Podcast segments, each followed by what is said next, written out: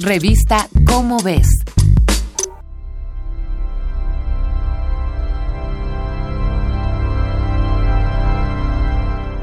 Hemos dicho antes que lo negro o lo darks es la onda. Este color es para muchos el inicio de las cosas, es el contorno y el color universal, símbolo de luto, protesta, misterio y majestuosidad. Tal vez por eso, los agujeros negros siguen partiéndonos la cabeza, y después de lo vivido en abril pasado, seguimos fascinados.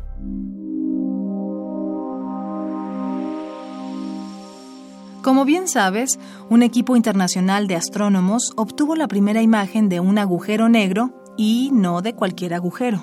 Se trata de uno supermasivo, 6.500 millones de veces más masivo que el Sol, con un diámetro de 40.000 millones de kilómetros, es decir, ocho veces más grande que el tamaño del sistema solar. La ciencia solo puede llamarle monstruo a ese agujero. Es tal su magnitud que para detectarlo se armó todo un cuerpo de trabajo llamado Even Horizon Telescope, ocho telescopios unidos para conocer al superagujero negro que domina la galaxia. Luego de dos años de trabajo titánico, los ocho telescopios almacenaron 5 petabytes de datos, es decir, el equivalente a la información que cabe en 20.000 computadoras.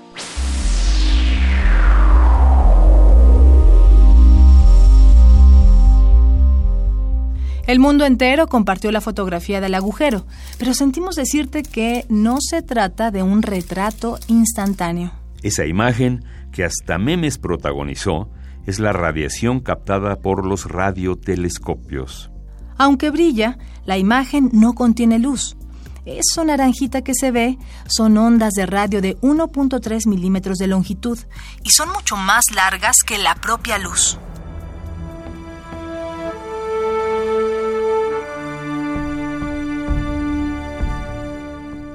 Los hoyos negros están rodeados de remolinos de gases incandescentes que emiten cantidades generosas de ondas electromagnéticas de todo tipo. Solo las ondas milimétricas son capaces de atravesar las densas nubes de gas y polvo y sortear los miles de millones de estrellas que median como obstáculos entre el hoyo negro y nosotros sin desviarse ni ser absorbidas. ¿Podremos develar los secretos de estos agujeros? Seguramente sí pues la ciencia se encuentra trabajando día y noche para conocer a este perturbador y a la vez fascinante fenómeno de nuestra galaxia.